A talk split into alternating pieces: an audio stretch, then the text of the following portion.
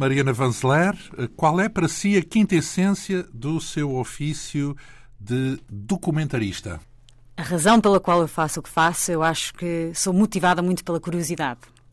Um, sempre fui uma pessoa, pessoa, muito curiosa e tenho a sorte de ter um trabalho em que me pagam para eu satisfazer a minha curiosidade. Um, mas diria que, como jornalista e como documentarista, três das qualidades mais importantes que eu acho que se deve ter, ter para ter o trabalho que eu tenho é a tenacidade, um, é empatia, muito importante para um jornalista ter empatia, e eu não ter medo de correr riscos, de tomar riscos. Porque... Riscos uh, físicos uh, para a vida? Sim, de riscos, sim, mas riscos de sair da nossa zona de conforto. Uhum. Não riscos de vida, mas riscos de sair da nossa zona de conforto para contar uh, histórias que nós achamos que são importantes e que, que, que, o público deve saber. Isto não quer dizer que eu estou disposta a tomar riscos na minha vida. Tenho uma família que adoro e que quero continuar a viver. Mas é a importância, eu acho, de muitas vezes sairmos como jornalista e como ser humano em geral, sairmos da nossa zona de conforto para conseguirmos alcançar os nossos sonhos. Lugares uh, uh, incríveis que conheceu com esse espírito, uh, num certo sentido aventureiro, não sei se é excessiva a palavra. A nossa convidada Mariana Vanzeler nasceu em 1976, em Lisboa.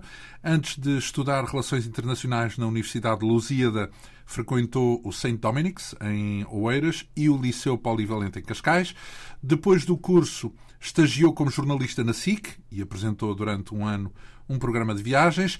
Candidatou-se depois a um mestrado de jornalismo na Universidade de Colômbia, em Nova York, mas foi rejeitada uma vez, depois uma segunda vez e à terceira conseguiu finalmente um lugar. No dia 11 de setembro de 2001 estava em Nova York e relatou para a SIC os atentados que derrubaram as Torres Gêmeas.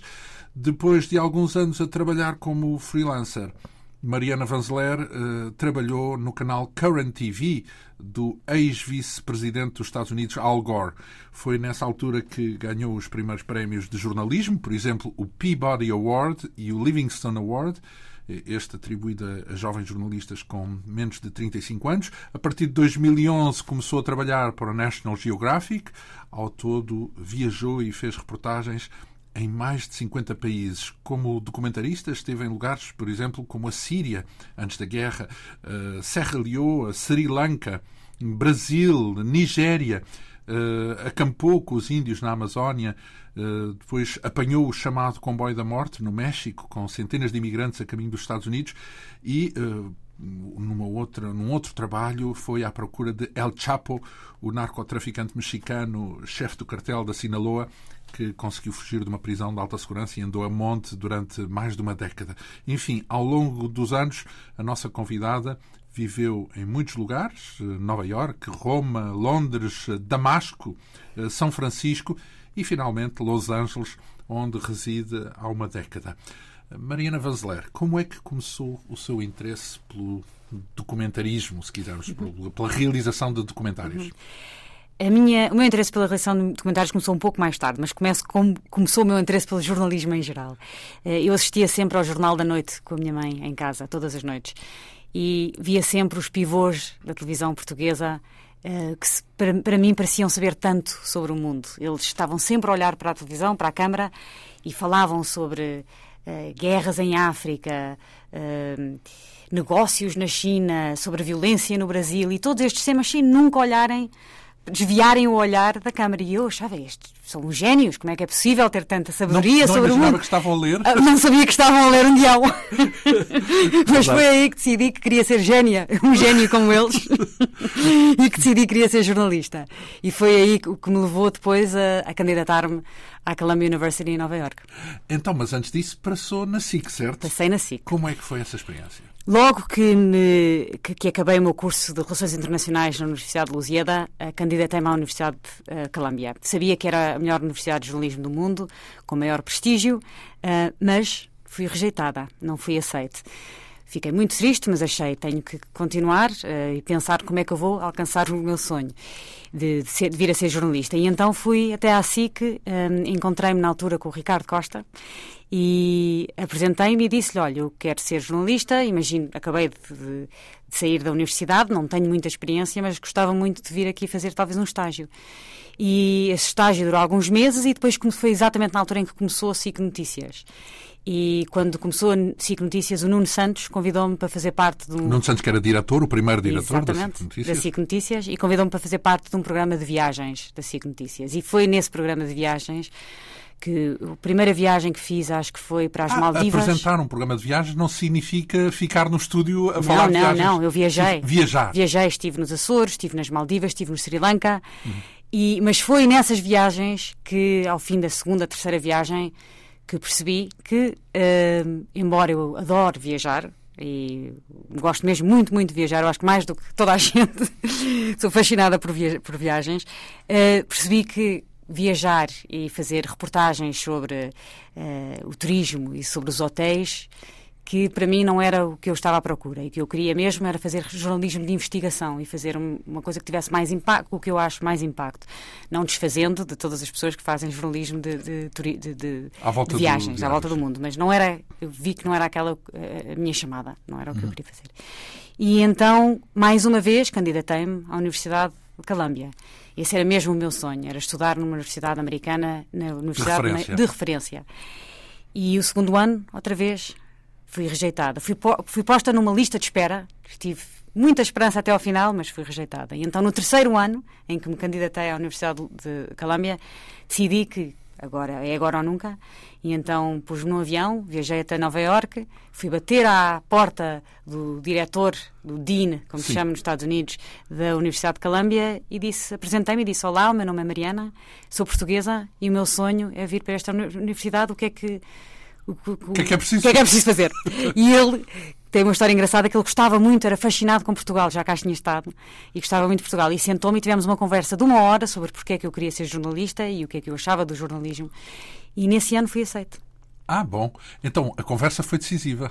A conversa foi decisiva. Eu, eu acho que a conversa e a. Uh, um, Cumplicidade dele com o país? Com o país. Eu acho que mais do que isso tudo foi ele achar graça ao facto à minha tenacidade. Para mim, o que me, isto me ensinou, a minha lição em jornalismo aqui é que é importante ser tenaz. Vai lá, vai, vai lá, vai lá. Vai bater à porta, vai bater à porta uma Não vez, desistas. duas vezes, três vezes, as vezes que for necessárias até conseguires Portanto, alcançar o teu agora, sonho. Isso verificou-se ao longo de todo o seu percurso? Ou seja, teve muitas vezes que insistir?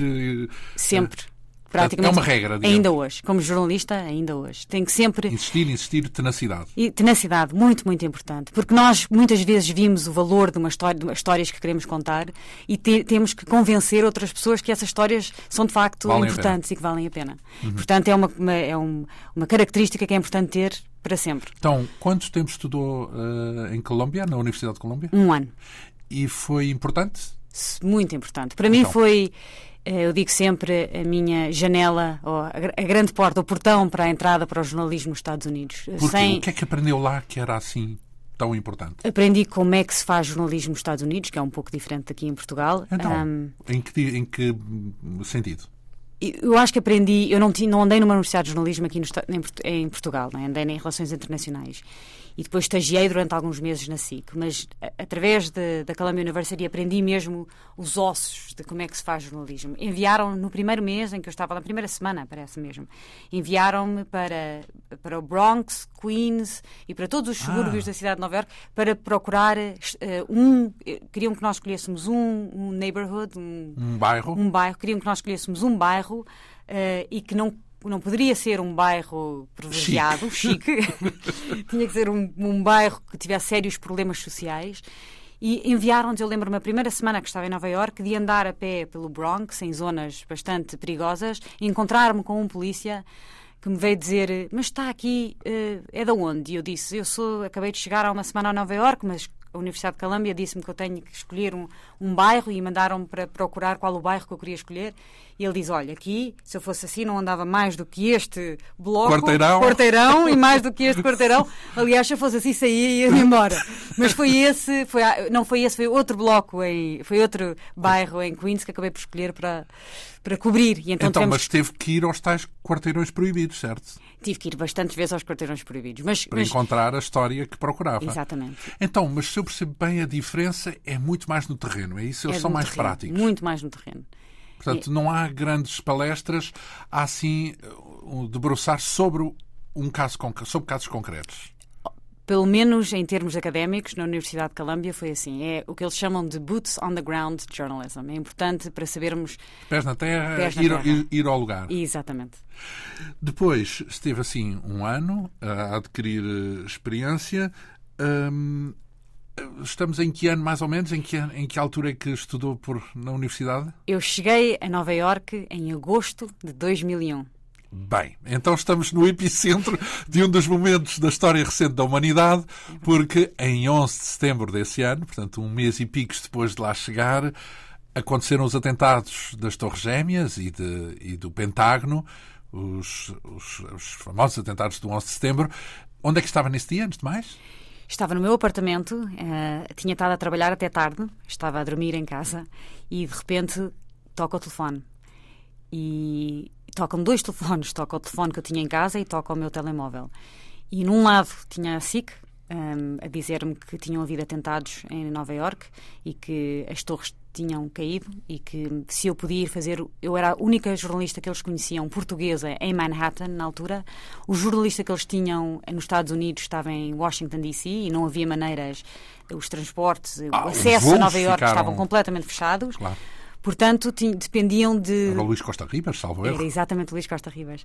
E então dependiam de mim, tinha 24 anos, sem nenhuma experiência de fazer diretos, zero experiência, bastante verde na área de jornalismo, mas dependeram, de- pediram-me se eu podia ir a Midtown, a- ao centro da cidade, fazer o meu primeiro direto sobre os Porque atentados. no Ground Zero não era possível lá chegar. Não era certo? possível chegar, então fomos todos para Midtown. Mas no outro telefone tinha a minha mãe, que soube dos atentados e que me ligou e que a chorar e a pedir, por amor de Deus, não saias de casa. Por amor de Deus, não saias de casa.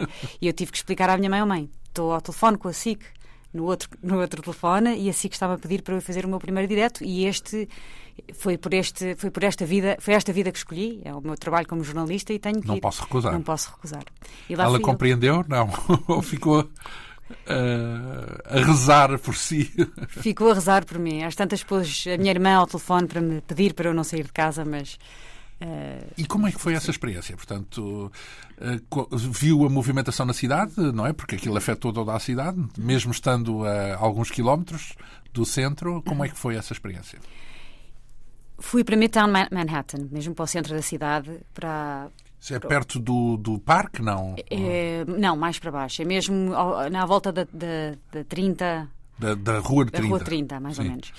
E fui para o rooftop, como é que se diz rooftop? Sim, Ah, para, o, para o telhado, no Sim, fundo, não é? Exatamente. Pronto. E fui para o telhado de um prédio bastante alto, onde estavam jornalistas do mundo inteiro, várias câmaras, jornalistas do mundo inteiro, a trocarem notas, a tentarem ao telefone, a tentarem perceber o que é que tinha exatamente acontecido e a irem em diretos, fazerem diretos para os vários países. Tinha vista para a zona do Ground Zero, é isso? lá Tinha, longe? tinha vista, ainda se via o fumo, fumo. a sair das torres que tinham acabado de cair há, fazia poucas horas. E eu lembro-me de estar bastante nervosa, hum, a pensar, eu não sei se vou conseguir fazer isto, porque nunca fiz isto na minha vida, tenho 24 anos, sem experiência, eh, mas passado um tempo, acalmei-me, consegui fazer o meu direto e continuei bastante animada, até ao momento em que desci o elevador para sair à rua em Nova York e comecei a ver as pessoas com fotografias, a agarrarem posters com fotografias De pessoas de desaparecidas. pessoas desaparecidas, dos maridos, mulheres, filhos, filhas. E foi aí que percebi que isto era de facto uma tragédia muito grande, que muitas pessoas tinham morrido e isso, esse momento alterou a minha vida para sempre, porque foi aí que eu decidi que o que eu queria mesmo fazer era fazer jornalismo de investigação, ser mais documentarista, hum, fazer eh, documentários com mais tempo em que eu fosse Em vez da informação só do rápida. momento, é isso? Exatamente.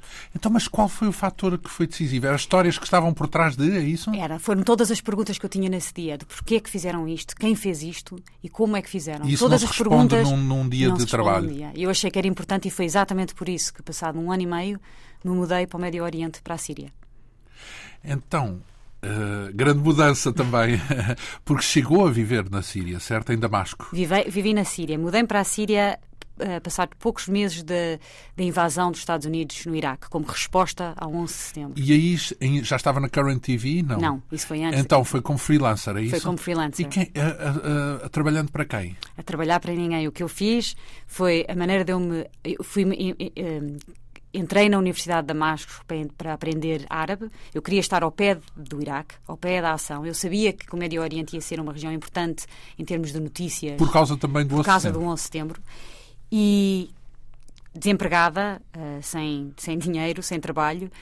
Uh, escolhi a Síria também porque é um, bastante, um sítio bastante uh, barato na altura, este foi antes da guerra, bastante barato para viver mas também mal cheguei encontrei um negócio que foi comecei a comprar em tapetes Damasco, é isso? em Damasco comecei a comprar tapetes Verdade. sírios que são muito bonitos e enviava-os e enviava-os para a minha mãe em Portugal a minha mãe e as minhas tias em Portugal que davam vendiam tapetes sírios vendiam tapetes sírios e me enviavam o dinheiro e foi com esse dinheiro que eu me consegui sustentar. sustentar na Síria e comprar eventualmente uma câmara e começar a fazer as minhas primeiras reportagens da Síria então mas estava completamente como dizem os uh, ingleses ou os norte-americanos, on your own, portanto, por sua conta, digamos assim. Por minha conta. Uh, porque não tinha nenhum contrato de trabalho para um canal ou coisa que o valha.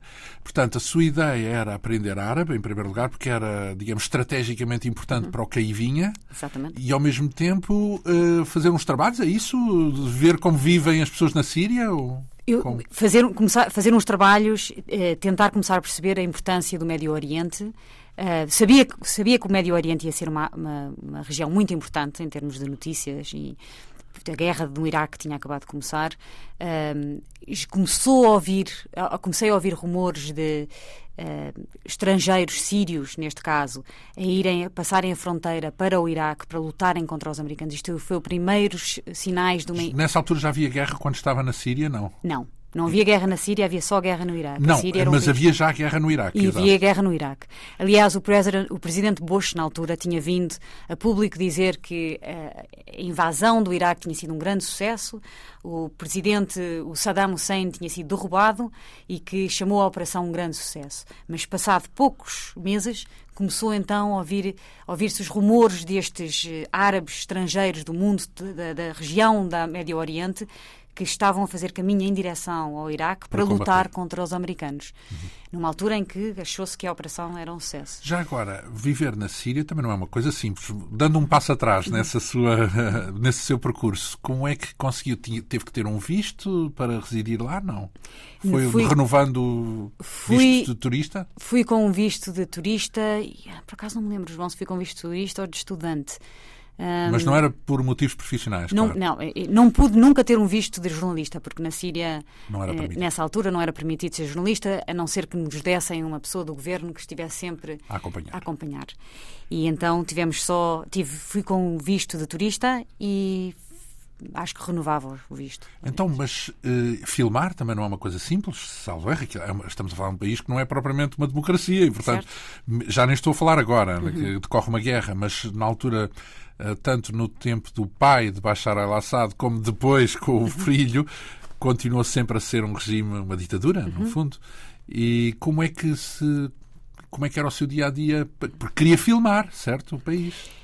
Quando comecei a ouvir falar nos, neste, na história destes sírios passarem fronteira para o Iraque para, para, lutarem contra os americanos e a invasão americana, eh, foi aí que decidi então comprar uma câmara pequenina. E a razão pela qual comprei uma câmara pequena, pequena daquelas é para turista, discreta. de turista, para parecer discreta e porque não tinha dinheiro, era a única que eu conseguia pagar. Mas, e porque parecia discreta. E foi com essa câmara que fui sempre dizendo que era turista e que estava, estava ia viajar pela Síria como turista. Uhum. Um, e que o meu intuito não era jornalístico.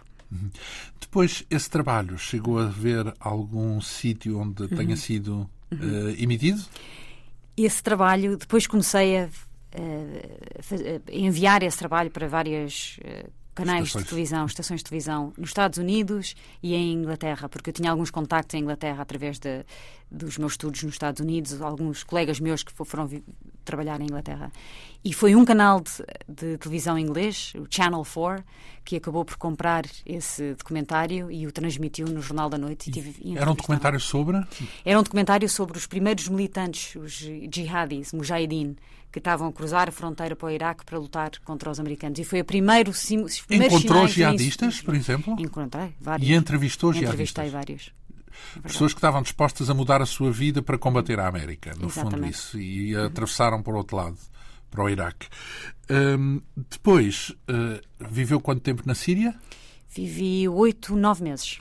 Chegou a aprender árabe o suficiente para entender um árabe? João, vou-te dizer que a Síria, Damasco, nessa altura, era uma cidade. Uh, muito diferente do que é hoje em dia, foi muito antes da guerra e havia um grupo de estrangeiros a aprenderem árabe lá. Falavam ficámos todos, todos amigos, todos falávamos inglês, tínhamos festas todas as noites e acabei por não aprender árabe. pois, Aprendi um bocadinho e na altura conseguia falar. Uh, hoje em dia sei dizer algumas palavras, claro, mas não consigo ter Chocram, uma conversa. Chocran, Chocran, Jazira. Enfim, ora bem, uh, essa experiência então durou perto de seis meses? Oito certo? meses, nove Oito meses. meses. Depois regressou aos Estados Unidos? Não? Depois, depois fui morar para o Brasil.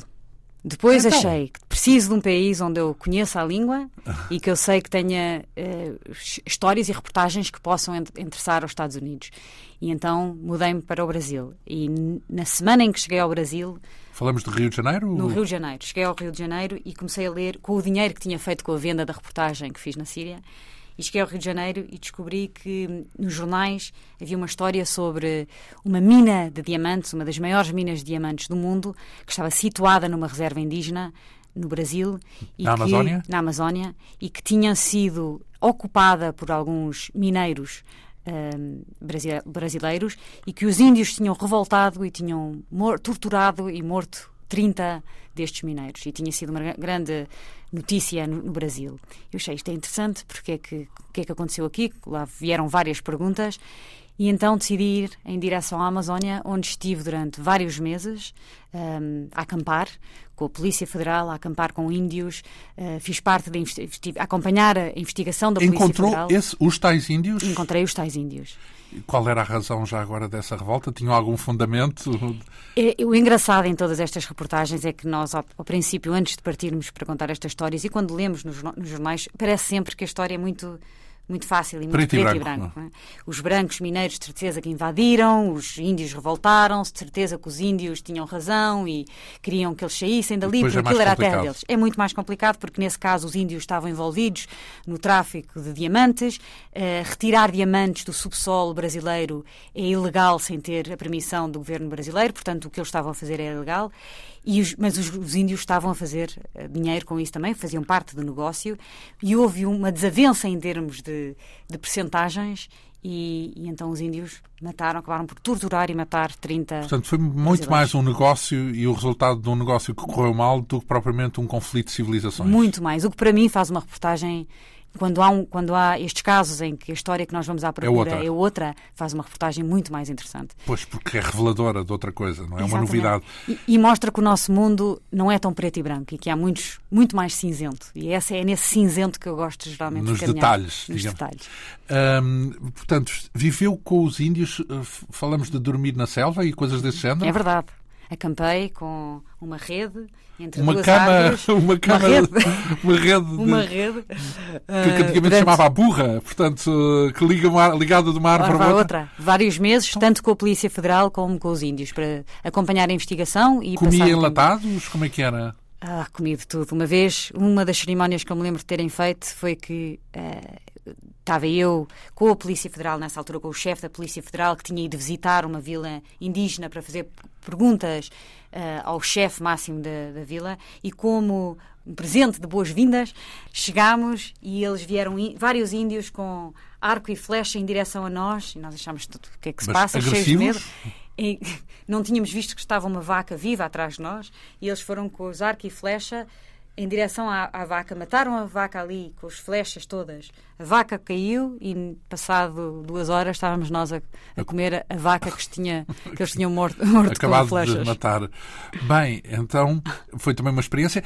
Ah, ah, imaginamos na selva que uma pessoa que está habituada ao mundo ocidental, que adoece num instante, há mosquitos, coisas, mosquitos devem ser grandes também, e picam a sério, não é? Porque é um meio muito agressivo do ponto de vista natural. Enfrentou isso tudo, tinha uma rede mosquiteira, como é que era? Tinha uma rede mosquiteira, mosquiteira, mas é interessante que eu fiquei fascinada com a Amazónia nesse, nessa época, desde a primeira vez que fui. E já voltei várias vezes. E o medo é sempre as cobras eh, venenosas ou as tarântulas e todos estes bichos que nos metem medo da Amazónia.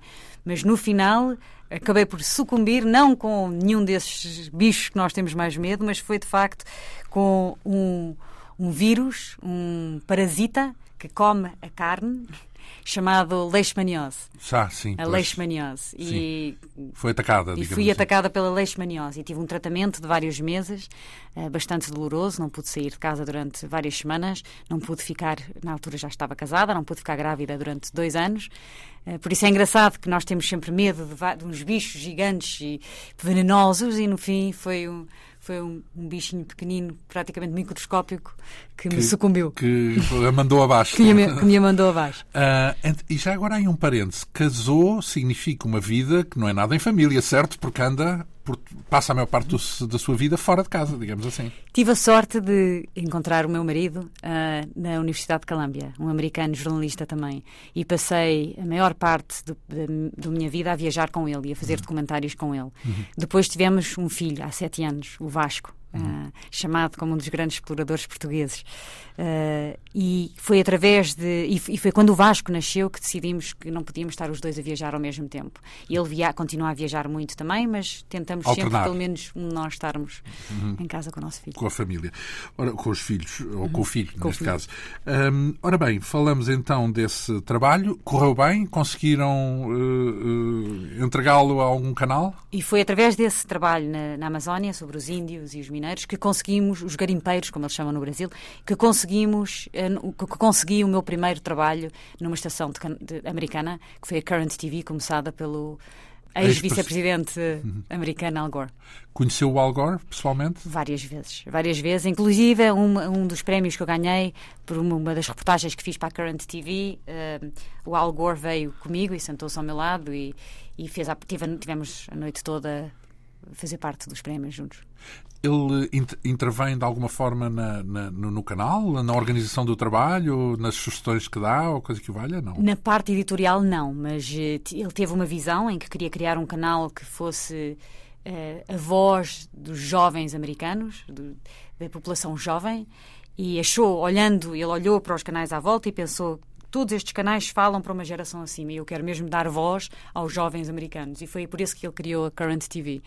Qual Portanto, foi a, a, a, ideia com que ficou da experiência desse contacto com ele? Uh, o que é que achou, no fundo, da personalidade, já que é uma, um galáctico? Do Al Gore? Sim. É uma pessoa super carismática. Uhum. Um, com uma voz muito profunda, super inteligente. Mobilizador. Uh, muito, portanto. muito interessado. Sentei quando me sentei ao lado dele para estes, nestes prémios, uh, teve a noite toda a fazer-me perguntas sobre o meu trabalho e o que é que eu andava a fazer e se eu, gostava, se eu gostava de trabalhar no canal de televisão dele, na Current TV, e uma pessoa muito interessada. E eu, eu acho sempre, é um sinal de grande para mim de, de inteligência quando se senta com uma pessoa que, que, que é curiosa e que faz perguntas, não é? Claro. Uh, quer dizer que não está fechada sobre o seu próprio mundo. Mesmo Bem, no caso do Al Gore, quando ele tinha muito mais por onde ir, não é? Por onde ir para falar do que eu. Da sua, da sua, da sua pequena experiência. Uh, depois, uh, na Current TV, fez vários trabalhos que justificaram alguns prémios, não é? Porque é nesse momento que começam os, os prémios a chover. falamos, por exemplo, deste Peabody Award. Foi, foi, ganhou este prémio por conta de que trabalho? Foi um, um trabalho que eu fiz chamado The Oxycontin Express. Uh, que foi uma investigação à, à indústria farmacêutica e à, à crise uh, de, nos Estados Unidos nos Estados Unidos de opiates remédios uh, relacionados com ópios uhum. opiates como se Sim. chama nos Estados Unidos opiáceos opiáceos e a Oxycontin que hoje em dia começou esta crise gigante nos Estados Unidos, uma das maiores crises de drogas que os Estados Unidos já alguma vez viu. Quando falamos de drogas, medicamentos? Começou droga, com medicamentos, depois passou para outro opiáceo que é a heroína. Opiáceo. E aí são mesmo drogas, drogas, é isso? E, e começa-se com o Oxycontin, com este tal medicamento, depois a heroína e hoje em dia é o fentanil, que é o que matou o Prince, o cantor o... Prince. Sim. E o Oxycontin Express foi o primeiro trabalho que foi feito em termos de documentários em, em, investigar o que foi o princípio desta grande que se vê hoje em dia, que é uma crise que mata mais de 100 americanos por dia. Portanto, é, digamos, um, uma espécie de um circuito que vai transformando a droga em, em diversos produtos que provocam vítimas no caminho. Exatamente, e que tudo começou com a, a indústria farmacêutica americana. Esse foi apenas um dos seus prémios. Teve outro que só a designação do prémio já é sugestiva, porque é Livingston Award. Sabemos que David Livingstone foi um dos maiores exploradores é e pioneiro da exploração, aventureiro da história, enfim, dos últimos séculos. Um, Adveu-se a quê este, este prémio, este Livingstone Award? Uma reportagem que eu fiz, um documentário que eu fiz chamado Rape on the Reservation. Uh, Violação na reserva índia, é isso? Violação na reserva índia. Uma em cada três mulheres índias nos Estados Unidos são violadas. É um número assustador. Mas e, uh, e isso dá origem a processo em tribunal ou são violadas e up. Ninguém muito, diz. muito pouca investigação. Há, há, muitas complicações, muita burocracia. Portanto, é o dia a dia, digamos é assim. É o dia a dia, é uma tragédia mesmo. E então passámos várias semanas numa reserva índia chamada Rosebud Reservation, em South Dakota, nos Estados Unidos e passámos várias semanas com vítimas, com as mães de vítimas e com alguns jovens que nos contaram que em festas eh, era normal. era normal. Intoxicavam uh, as, as miúdas de 16, Portanto, 15 anos, drogavam-nas e depois as violavam. Em grupo, é isso? Em grupo. E isso foi também uma revelação, eh, porque normalmente o politicamente correto uh, impede que se intervenha nas reservas, não é? Porque os índios têm autonomia e, e reclamam a, uhum a autoridade para, para poderem gerir a, justiça, nomeadamente dentro da reserva? Existe algum sistema de justiça que cuide desses casos? Não. Aí, aí está um, um dos problemas, é que uh, é, é, complicado burocraticamente porque há a justiça indígena e depois há a justiça americana. E há alguns limites que a justiça do governo americano, federal americano, tem para entrar dentro das reservas indígenas. E também há uma questão de recursos, porque uh, a polícia e a justiça indígena trabalha com muito poucos recursos numa reserva que é do tamanho praticamente de, de Portugal, Portugal claro. em que têm o departamento de polícia contavam-se pelo número das mãos. Sim. Eh, então era um problema, mais uma vez, complexo, multifacetado, onde não havia propriamente um culpado. Nem uma resposta fácil. E são essas reportagens que, eu, que me fascinam. Que então, mas há aí uma nuance, é que essas são dentro de portas, isto é, nos Estados Unidos. Portanto, dedicou-se durante algum tempo na Current TV a fazer trabalhos, sobretudo na América, é isso? Os primeiros cinco anos em que estive na Current TV fiz uh, praticamente todos os trabalhos foram no estrangeiro, a viajar à volta do mundo. Fiz uma, um trabalho sobre a guerra no Sri Lanka, fiz um trabalho sobre o Guerra, falamos dos Tamil. Sim, os Tamil Tigers, um dos primeiros grupos terroristas do mundo. Uh, falei, falei, fiz uma reportagem sobre a guerra do petróleo na Nigéria. Um, fiz várias reportagens também no Brasil, no México, andei a viajar pelo mundo inteiro. E depois, no, no último ano em que estive na Current TV, fiz estas duas reportagens nos Estados Unidos e que acabaram por ser as que. Premiadas. Com, premiadas.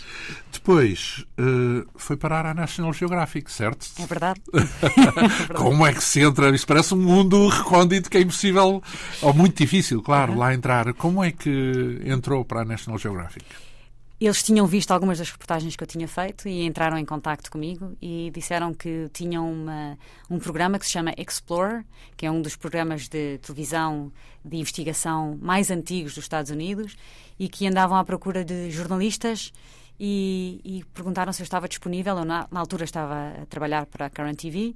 Portanto, não mas... estamos a falar de um trabalho específico, estamos a falar de passar a ser funcionária. Passar a ser funcionária. Da e, National Geographic. E eu, claro que aceitei. É National Geographic, desde pequenina que. O Al Gore não se importou, portanto. Importou-se bastante. Ai, foi? Pediram bastante. Interveio. Para eu, pediram bastante para eu não sair da Current TV, mas Já tinha estado na Current TV há seis anos e havia esta oportunidade única de ir trabalhar para a National Geographic.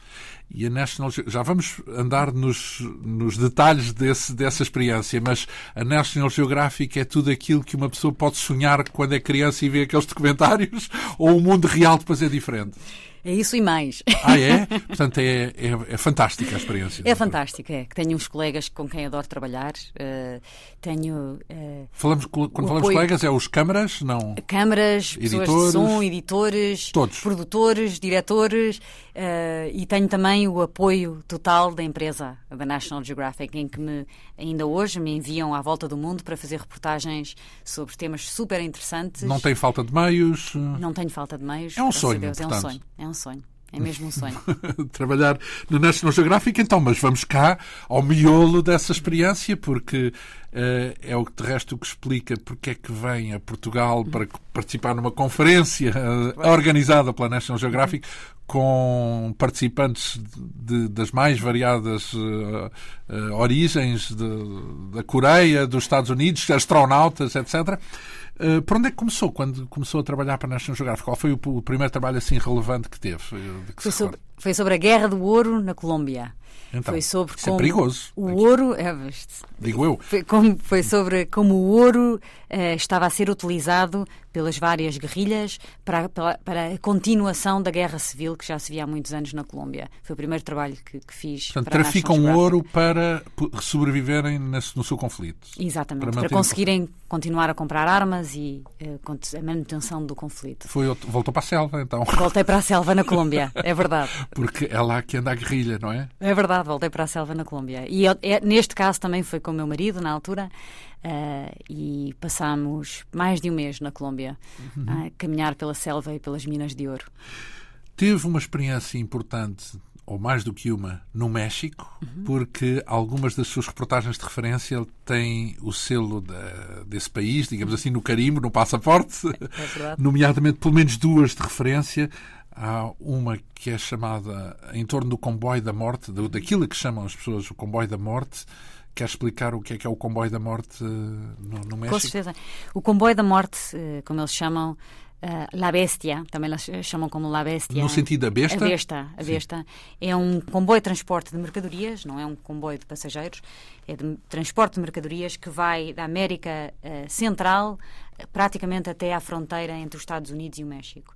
E durante e todos os anos, centenas e centenas e centenas de imigrantes a tentarem chegar aos Estados Unidos uh, da América Central atiram-se para cima desse comboio, literalmente, atiram-se para cima desse comboio. Em andamento, é isso? Em andamento e andam durante dias agarrados aos, aos lados do comboio. Um, pendurados. Pendurados. Alguns chegam ao topo do comboio e, Como e aqueles assim comboios que vimos na Índia, é isso? Com as pessoas sentadas no... Exatamente, no, no, no telhado das carruagens. Exatamente, agarrados, sentados no telhado do comboio e é bastante perigoso e todos assim, os anos. Na fronteira não, não, não há guardas. Não, chegam antes da fronteira, saem, no norte do ah, México, então saem é do comboio. é só para a fazerem a viagem através do México até ao norte, porque muitos destes não têm dinheiro para pagar por caminhonetas ou para pagar um comboio de passageiros. Portanto, normal. é uma borla, vá. É uma borla, é uma borla e é uma maneira também de se manterem ao lado das autoridades mexicanas que, se os apanharem sem documentos e se souberem que eles estão aí porque atravessam de uma Unidos, vez, é isso? Pudessem os parar. E assim porque... chegam à fronteira, saem e aí atravessam os rios e os desertos para chegarem aos Estados Unidos. E o problema é que é um, uma, uma viagem extremamente perigosa e todos os anos acontece que vários dezenas de pessoas caem do comboio e são amputadas e muitas morrem. Portanto, é um, mais um sinal dos tempos, naquele da imigração, falamos do fluxo de imigração e com as consequências que isso tem. Filmou os, uh, esses, uh, digamos, imigrantes clandestinos nos comboios, pendurados? Passámos várias semanas com os imigrantes clandestinos e passámos várias horas durante um dia no comboio. Não podemos andar mais. Tivemos. Andou uh, pendurada também? Andei, andei, no, andei pendurada no início e depois fui para no o telhado. telhado. e estávamos a seguir uh, um grupo de cinco mulheres. As mulheres são as maiores vítimas destas viagens, as mulheres e crianças. Haviam várias crianças, algumas crianças sem pais. Sem, sem acompanhamento. Não, os pais ficaram, ou os pais já estavam nos Estados Unidos, ou os pais ficaram sozinhas, atrás, portanto. só, viajarem sozinhas. Mas o grande problema das viagens de, com, esta, com as mulheres é que acontece eh, várias vezes que são violadas no caminho em direção aos Estados Unidos. Por isso nós acompanhámos um grupo de cinco mulheres a viajar sozinhas e depois um grupo de, de, de jovens de 20 anos, um dos quais já tinha sido amputado, já tinha tentado fazer a viagem, já tinha caído debaixo do comboio, tinha perdido um braço e mesmo assim, passado uns meses, decidiu voltar a entrar para dentro do comboio, pendurar-se no comboio para tentar fazer a viagem e o que é que acontece a essas pessoas quando chegam à fronteira? e praticamente todos eles conseguiram passar a fronteira para os Estados Unidos. Uh, o que não conseguiu foi o, o, o, amputado, que foi parado na fronteira e enviado de volta para, para a Guatemala, Bem, onde ele vivia. Desgraça. Uh, digamos, digamos, digamos, digamos, que essa reportagem tinha um personagem principal, que era esse. Era ele e uma, uma das, das cinco, que era a Maria. E a Maria conseguiu, amiga. é isso? A Maria conseguiu e depois foi viver para Chicago. E a última vez que falei com ela, há pouco, há pouco tempo, estava a trabalhar em Chicago. E ele Uh, continuava a viver, continua durante mas muito a, a trabalhar, mas clandestina, certo? Porque, clandestina. Claro, uh, completamente. assim não... como milhões de, de outros, de outros de, na, nos Estados Unidos. Da América do Sul, sobretudo mexicanos, não é? Exatamente. Mas também dos outros países da América do Sul, das Honduras, de, América Central. Da América Central, da, da, Guatemala, etc. Honduras, Guatemala, El Salvador. Eu lembro-me de ver uma reportagem muito interessante, porque há no caminho umas mulheres que fornecem uh, comida ao comboio por uma razão que é algo misteriosa, é simplesmente propriedade ou algo assim do género, não sei bem. É verdade. Uma das mulheres que fez parte do nosso comentário foi uma mexicana que abriu uma clínica para os amputados. Ela não era enfermeira, não tinha experiência nenhuma em, em, termos de enfermagem, mas mesmo assim, na terra dela, todos os anos, todos os meses, via a passar mas estes comboios. Quase um espírito missionário, certo? Missionário, uma coisa impressionante. A troco de nada, portanto. A troco de nada. Criou, no início foi uma ala da casa dela, em que ela criou camas eh, de, praticamente de hospital, em que punham as várias pessoas amputadas, e depois teve alguns recursos para abrir uma casa um bocadinho maior, com várias camas, e onde fomos e passámos vários dias também a entrevistar vários destes amputados. E muitos deles nos disseram que ainda não tinham perdido o sonho de chegar aos Estados Unidos um dia e que ainda iam tentar. É um assunto muito atual, do nosso tempo, podemos dizer, esse das, do fluxo, é? das migrações e dos motivos que andam por trás e também das tragédias que acontecem durante, durante esse caminho. Tinha muito por onde ir se quisesse vir aqui para a Europa. Agora, infelizmente, também é um, é um fenómeno global, aliás, já muito antigo, no, no Extremo Oriente também, sempre houve os boat people e por aí fora, as pessoas quererem melhorar a sua vida e passarem tragédias. É uma coisa humana, não é? É, claro, uma... é procurar Tem... viver melhor. Procurar viver melhor. Por Sim. isso é que agora com o presidente, com o presidente Trump nos Estados Unidos, eu tento sempre não meter na política porque sou jornalista e quero ser objetiva, mas no caso do presidente Trump, quando ele fala da maneira que ele fala sobre os imigrantes mexicanos, em que os chama de violadores, de ladrões, de as várias nomes que ele já deu, a mim me dói sempre o coração porque são pessoas com quem eu passei já muito tempo, com, muito que conheceu de imigrantes perto. e que conheci de perto. Ora bem, outra das uh, experiências que teve, essa podia ter caído o comboio e, enfim, uh, uh, foi um risco, mas a próxima que vamos falar podiam tê-la, digamos, alvejado de uma forma muito mais eh, complexa, porque falamos da história em torno de El Chapo. Eh, esteve nas notícias em todo o mundo e em Portugal também, eh, pela fuga espetacular que protagonizou. Várias fugas, porque ele é um especialista em fugas. Especialista em fugas. E, e é um narcotraficante mexicano, chefe de um cartel, o que já significa uma vida incrivelmente violenta e rodeada de violência ele andou fugido. Como é que foi esta história de El Chapo? Andou à procura dele? Como é que foi?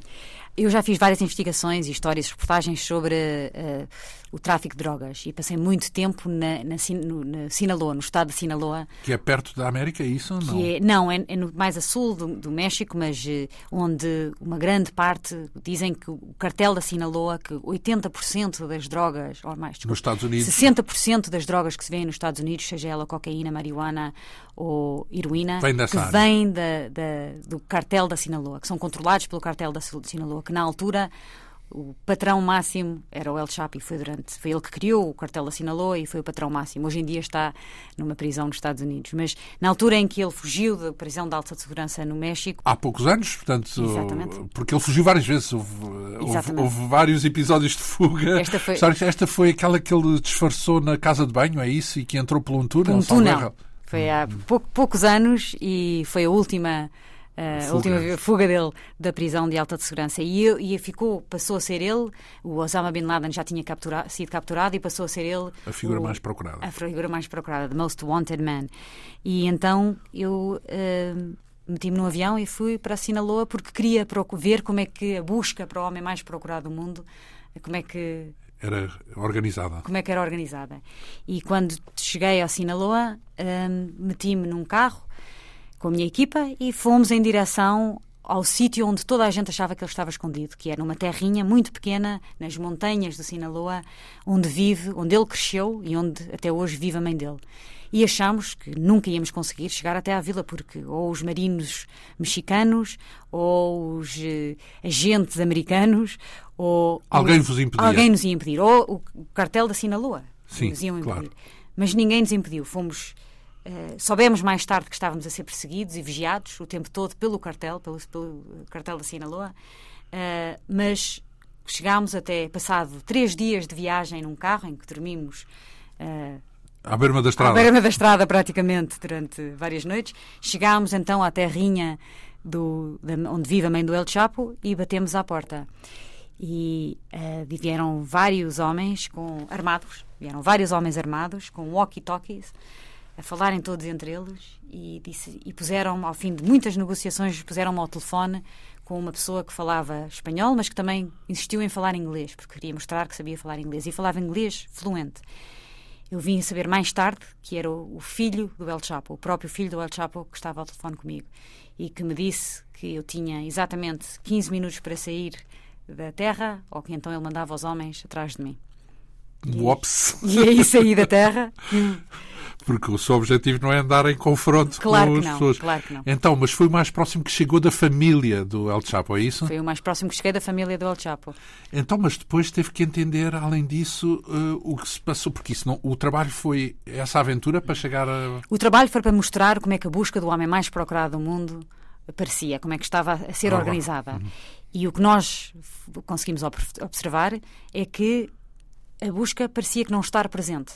Sinceramente, porque não vimos praticamente nenhum militares satélites, mexicanos. não? Coisas dessas tecnologias conseguem fazer pesquisas. O facto de termos conseguido chegar tão perto do sítio onde toda a gente achava que ele estava fugido Já foi sem- sintomático. já foi sintomático, eu acho. E também nos mostrou, mostrou o poder do cartel da Sinaloa, em que quando chegámos à terra estavam dois guardas parados à entrada, enquanto dissemos que queríamos, íamos lá para entrevistar a mãe do El Chapo, praticamente nos salutaram e disseram vão, podem ir. Todos têm medo do El Chapo e todos têm respeito ao El Chapo, mais, muito mais do que o que nós vimos e fizemos várias reportagens de rua e entrevistar pessoas que vivem no Sinaloa, é que têm mais admiração e mais respeito ao El Chapo do que têm ao governo mexicano.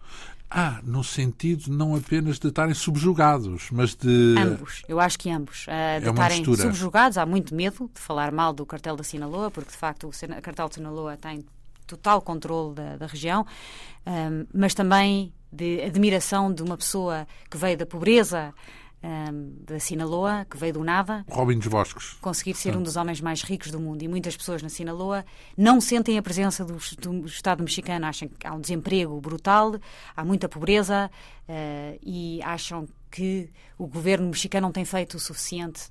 Não tem feito praticamente nada por eles. E então acham que entre o governo mexicano Assim ou, como assim. ou a Sinaloa, o cartel da Sinaloa, que ao menos nos dá trabalho, nos traz dinheiro, nos traz bem-estar de vida, preferimos então o, cartel da Sinaloa. Portanto, encontrou admiradores do El Chapo. Do El Chapo, vários, praticamente todos. Acho que não encontrámos nenhum que nos dissesse mal do El Chapo.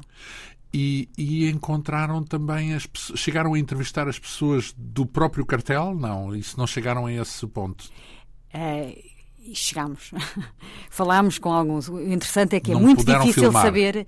Filmámos. E, aliás, mais tarde, quando eu fiz um outro documentário sobre narcotráfico, em que foi sobre o fentanil, que é a nova droga que está a matar várias pessoas nos Estados Unidos e que foi responsável pela morte do Prince, do cantor americano.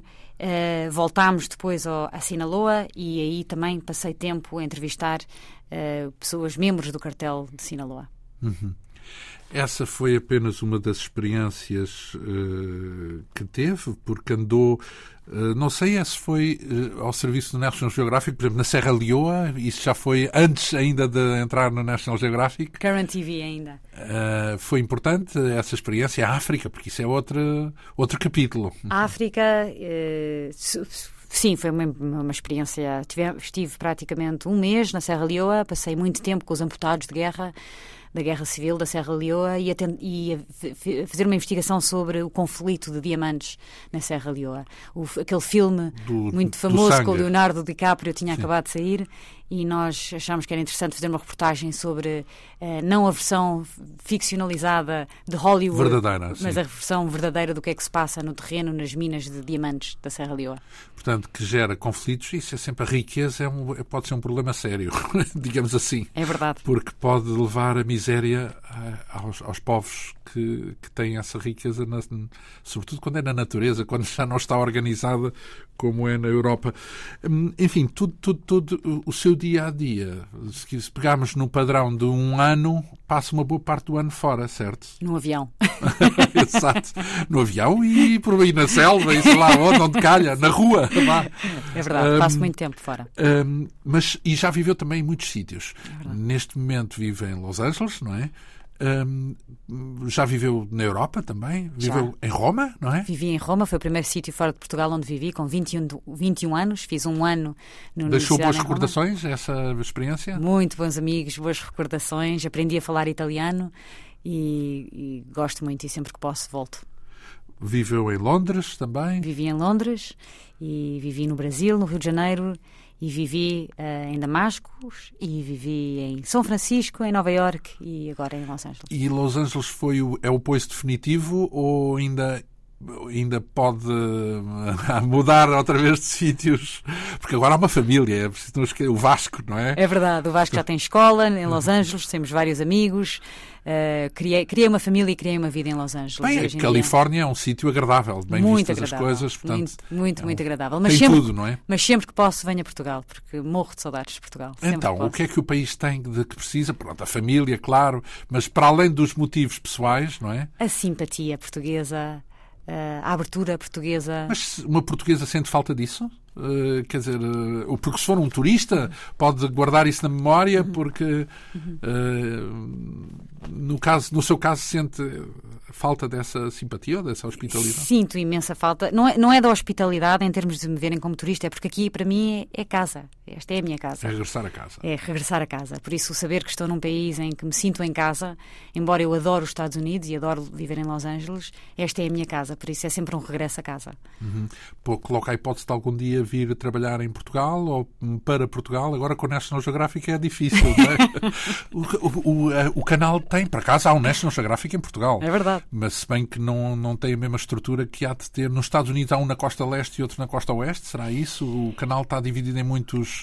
A, a sede está entre Washington DC e Nova York. Um, o meu, meu departamento, de, que é o programa chamado Explorer, está em Nova York. Hum. Uh, mas tem pessoas uh, que trabalham à volta do mundo. O engraçado é que o meu marido, uh, que é americano, é de Nova York, Uh, gosta de Portugal praticamente mais do que eu gosto, que é impossível, mas é verdade. E ele é o primeiro a dizer que quer voltar para Portugal um dia, que quer vir para Portugal, quer viver em Portugal um dia. Está-me sempre a dizer: então, quando vamos viver para Portugal? Quando vamos viver para tem, Portugal? Tem que fazer uma listagem dos trabalhos da National Geographic que podem ser interessantes uh -huh. para o planeta aqui à volta da Europa, e aí talvez, talvez seja possível. O Vasco fala português? Não. O Vasco fala português um bocadinho, uh, fala francês, vai para uma escola escola então. francesa então... também, porque há uma escola francesa muito boa ao pé de nossa casa e eu queria que ele falasse. E se houvesse português, eu tinha posto uma portuguesa, infelizmente não há. Há uma francesa e fala inglês. Claro. Para não ficar limitado ao inglês, é isso? Porque eu andei numa escola inglesa quando era pequenina e vi o valor de saber falar línguas, porque eu acho que quanto mais línguas se falam, mais fácil é aprender ainda mais línguas. É mais eu falo global, cinco claro. línguas. Sim. E ent... Português, inglês? Português, inglês, francês, espanhol e italiano. Uhum. E um bocadinho de árabe. Sim, uh, muito, muito pequenino. E, e então uh... vi, vi o valor de, de, saber falar línguas. E então achei importante pôr o Vasco. Uh, como disse, se houvesse uma escola portuguesa, tinha oposto uma escola portuguesa. Espanhol ele já aprende, vai aprender, porque vive no, em, Los, em Los Angeles, na Califórnia, onde muitas pessoas falam espanhol por causa da imigração do México e da América Central, e então achei que francês talvez fosse uma língua que eu não tivesse a certeza se ele fosse aprender um dia ou não, e queria que ele Também é universal, mesmo estando é. um bocadinho em menos uso do que antigamente, claro. mas também é universal. Então, e outros portugueses com quem se cruze uh, têm, têm, têm encontrado portugueses? No National Geographic, por exemplo, há outros portugueses? Não. Não, não tenho encontrado. Eh, estou sempre a, é engraçado me perguntar, porque estou sempre à procura de nomes e às vezes vejo uns sobrenomes que me parecem portugueses, mas até agora. Brasileiros. Não... Brasileiros, muitas vezes são brasileiros, infelizmente. Mas, infelizmente então, e, e, a comunidade, porque na, no, na Califórnia há portugueses, até alguns, eh, até universitários eh, portugueses, mas não se cruza, não está dentro do universo. Então, só contacta com Portugal quando contacta aqui. É verdade, quando contacto com a Para família. casa. E tenho a sorte de ter o meu pai a viver comigo nos Estados Unidos. Ah, então ainda fala português no dia a dia. Fala em português todos os dias com ele. Ele veio viver connosco quando o meu filho fez dois anos. apaixonaram-se um pelo outro no dia em que o meu filho nasceu e o meu pai disse-me que não conseguia viver nem mais um dia longe do net e então veio viver connosco e tem sido uma ajuda muito grande para nós. Ah, sim, então viajamos. numa vida dessas é, é, é precioso. Mariana Vanzeler, foi um gosto muito grande tê-la aqui. Também é um gosto acompanhar o seu trabalho e as suas histórias eh, num canal que já percebemos que é uma referência não apenas eh, em abstrato, mas no concreto, lá nos bastidores onde trabalha, o National Geographic, e, e eh, muito obrigado por partilhar esse seu percurso aqui connosco, com a Rádio Pública. Esta quinta essência teve produção, realização, apresentação de João Almeida. Obrigado pela atenção. Até para a semana.